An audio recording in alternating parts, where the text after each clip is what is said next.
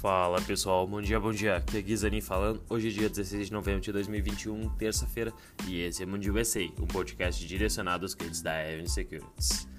Como sempre, vou começar falando de ontem.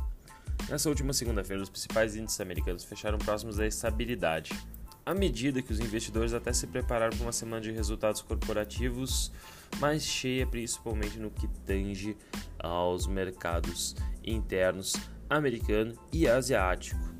O Dow Jones caiu 0,04, o S&P 500 ficou bem no 0 a 0 e o Nasdaq caiu 0,04. Entre os setores, destaque foi petróleo, XLE subindo 0,83 e utilities XLU subindo 32.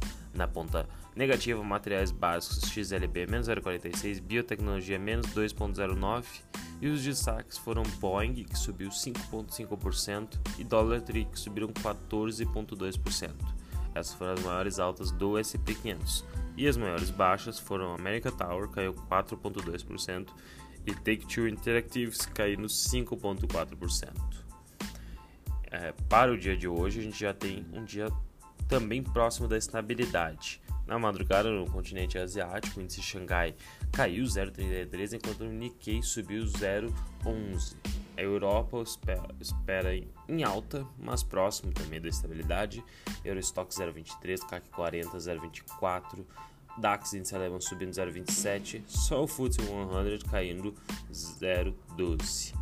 Essa mesma estabilidade temos nos futuros americanos, com o Nasdaq e S&P 500 subindo 0,05 e o Dow Jones caindo 0,03. A agenda a gente tem vendas de varejo nos Estados Unidos americano subindo é, a partir das 9h30 e produção industrial de outubro sendo resultado logo depois. Além disso, balanços Walmart, Home Depot, NetEase, Sea Limited, Dolby, Stone, no final do dia, Stone a brasileira, que muita gente vai querer saber, tem carteira e muito mais. Além disso, o que, que a gente pode falar de relevante? Hoje a gente teve resultados de. Bom, na verdade, ontem, na verdade, desculpa. Tyson Foods, Willward, Lucid e bem legal aí a gente poder comentar a carteira do velhinho de Omaha, Warren Buffett. O que, que será que o gigante investidor aí fez? Eu já vou comentar para vocês. Mas primeiro vamos falar de Tyson Foods. A Tyson Foods, que é uma das concorrentes da JBS no mercado americano, publicou nesta segunda-feira os números do encerramento trimestral é, do terceiro trimestre. A receita foi de 12,8 bilhões, um aumento de 20%, 20 no ano contra ano, e o lucro foi 2 dólares e 30 acima do consenso de 2,12. A empresa registrou um desempenho recorde no segmento de carne bovina durante o trimestre, obteve ganhos de participação no segmento de varejo, que inclui as marcas Tyson, Jim Beam, Helshin Farm e Ballpark. As vendas, pelo menos em termos de volume, até caíram 10,7%, enquanto os preços aumentaram 22%. A famosa inflação que a gente vem comentando há um bom tempo, inflação de preço que os produtores estão repassando às pessoas finais. As ações da Tyson Foods subiram 3,5% durante o pregão. A, a companhia está avaliada em 30,3 bilhões de dólares, negocia 11 vezes lucro para 2022, forward PE que a gente chama, e conta com yield de 2,19. No ano, seus papéis acumulam um alto de 26%. Outra que divulgou os resultados ontem foi a WeWork, que todo mundo sabe, né? O co-work muito utilizado por muitas pessoas. A empresa apresentou os números referentes ao terceiro trimestre logo na abertura e no seu primeiro release, porque eles fizeram o seu IPO aí é, após os após a apresentação que foi logo no início do mês passado. Então é uma empresa bem nova no mercado. É, no seu primeiro release, a companhia somou 661 milhões em receitas, um aumento de 11% no ano contra ano, e um prejuízo líquido de 844 milhões, ou 4,54 negativo, menor do que as perdas de 5,51 reportadas um ano antes, durante o auge da pandemia. O final do mês, o WeWork disse que os membros físicos cresceram 432 mil, uma taxa de ocupação de 56% e um avanço de 6 pontos percentuais em relação ao trimestre anterior.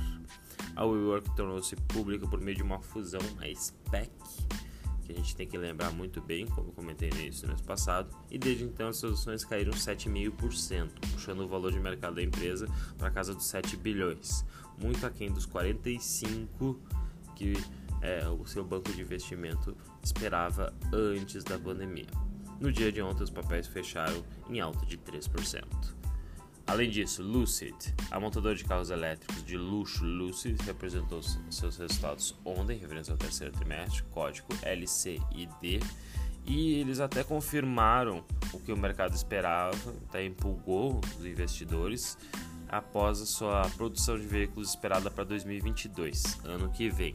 A empresa declarou que tem 17 mil reservas do seu sedã Air, ante 13 mil no trimestre anterior, e a carteira representa um número de pedidos de 1,3 bilhão de dólares.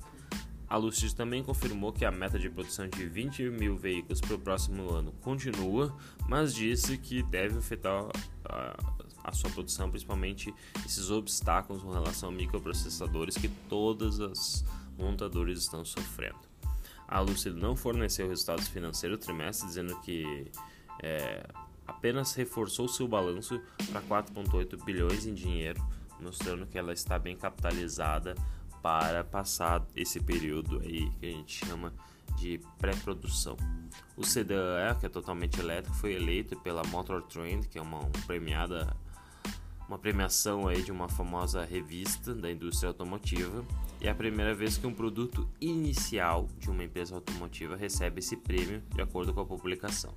No total, a Lucid planeja entregar 520 Lucid Air Dream, que é uma configuração exclusiva para o cliente, além, obviamente, dos seus é, 20 é, mil sedãs Lucid Air, gerando aproximadamente 2,2 bilhões em receita. A Dream Edition, que é uma edição que custa 169 mil dólares, é o seu carro-chefe e o seu preço de entrada é o Lucid Air, que começa com 77 mil dólares.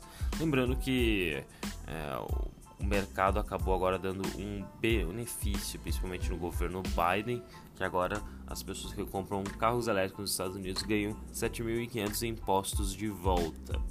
Além disso, é, o Lucid é um dos carros que tem a sua milhagem, uma das maiores de todas, são 520 milhas que conseguem viajar, o que pode ficar como algo mais atrativo. As ações fecharam em 44,88 dólares. O preço permaneceu abaixo da sua média de 52 semanas, que foi 65 dólares o máximo, mas eles subiram 80% desde que abriu o capital por meio aí de uma fusão reversa que a gente chama, né? Que é similar a um, a um SPAC, só que um pouquinho diferente. Mesmo assim, isso, é, a ação acabou subindo 80%. O valor de mercado da companhia é 72 bilhões de dólares, sendo já uma das 10 maiores montadoras do mundo. Por fim, mas a gente não tem que deixar de falar, Warren Buffett, carteira da Berkshire Hathaway. Ontem a empresa divulgou seus resultados no documento chamado 13F, que é um arquivo file né, que a gente faz com relação as informações dos grandes investidores. Então a gente vai comentar nas nossas redes sociais. Teve Michael Burry, teve Ray Dalio e diversos outros investidores. Que, que fizeram de mudanças? E obviamente a gente sempre olha o que, que o velhinho de Omaha está fazendo. O que, que ele fez? Adições, nenhuma de forma significativa, mas o lendário investidor adquiriu participação em 475 milhões na Hot Farm, código RPRX, possuindo 13 mil ações no final de setembro. A Royal Farm é uma empresa que realiza testes clínicos bem caros de medicamentos e ela abriu capital no ano passado, essa ação cai 16% em 2021. Além disso, a Berkshire apostou na Florida Core, ticker FND. A empresa se beneficiou da explosão na pandemia de reformas para casa e as suas ações saltaram 40% esse ano após 80% em 2020 novas apostas até notáveis comparados principalmente com o tamanho da companhia que é muito maior mostra um dedo principalmente de Todd Combs e Ted Weschler que são é, dois gestores ali que ajudam Warren Buffett na alocação da sua carteira inclusive um deles é cotado para ser o sucessor de Warren Buffett a dupla ajudou a, tomar decisões para Warren, como por exemplo adquirir Apple um, alguns anos atrás. e impulsionar a carteira da Berkshire no mercado de tecnologia, além de investimentos em IPOs, mostrando que eles estão ajudando a renovar a forma de pensar do velhinho de Omaha. Boa parte do portfólio, 77%, continua vinculada a apenas quatro nomes. Eles ainda têm Apple, Bank of America, Coca-Cola e American Express. As suas 10 maiores participações permaneceram quase inalteradas.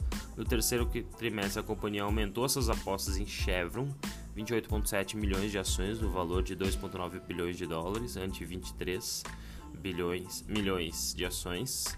O aumento comprou aí praticamente 5,6 milhões de ações, que é 25% aumentando em petróleo. Enquanto isso, o conglomerado reduziu a exposição em farmacêuticas. A empresa saiu de Merck, Organon e diminuiu suas apostas em ABV e Bristol Myers. O conglomerado aí tem voltado principalmente para recomprar suas ações antes de fechar novos negócios, já que a sua montante de caixa, a sua pilha de caixa que a gente chama, subiu para 149 bilhões, o maior valor da história. Certo, pessoal? Espero que tenham gostado do podcast. Até uh, amanhã. Sigam nas redes sociais, arroba Aquele abraço. Tchau, tchau.